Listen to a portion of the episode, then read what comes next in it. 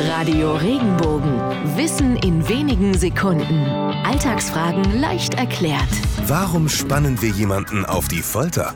Folter bei Verhören oder in Prozessen, um ein Geständnis zu erzwingen. Was heute unvorstellbar und streng verboten ist, war im Mittelalter ganz normal. Das Zufügen von körperlichen Schmerzen war sogar ein gesetzlich festgelegter Bestandteil des Prozessverfahrens. Heute werden Menschen zum Glück nur noch sprichwörtlich auf die Folter gespannt, wenn wir andere quälend lange auf die entscheidende Information warten lassen.